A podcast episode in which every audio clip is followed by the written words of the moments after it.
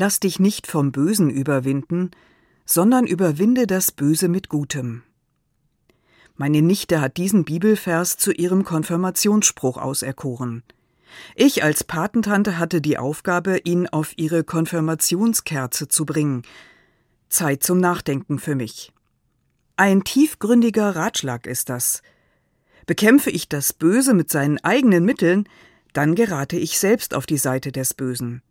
Also überwinde das Böse mit Gutem. Lass dich nicht vom Bösen überwinden. Klingt logisch, aber ich denke an den Krieg. Überwinde das Böse mit Gutem.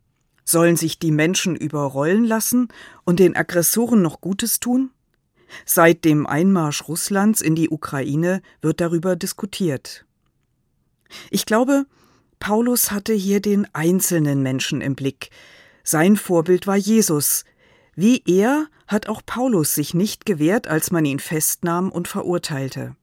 Was hätte er getan, wenn von ihm noch andere abhängig gewesen wären, Familie, Kinder? Darüber könnte man lange spekulieren, aber das bringt nicht weiter. Paulus rät, sich ganz alltäglich in diesen Ratschlag einzuüben. Jeden Tag neu versuchen, nicht Böses mit Bösen zu vergelten, sondern das Gute zu tun. Wenn mich einer patzig anspricht, freundlich bleiben. Wer weiß, worüber der sich gerade vorher geärgert hat. Mit Freundlichkeit kann ich seine Laune vielleicht wieder bessern und allen ist gedient. Ich muss mir ja nicht alles gefallen lassen, aber freundlich bleiben.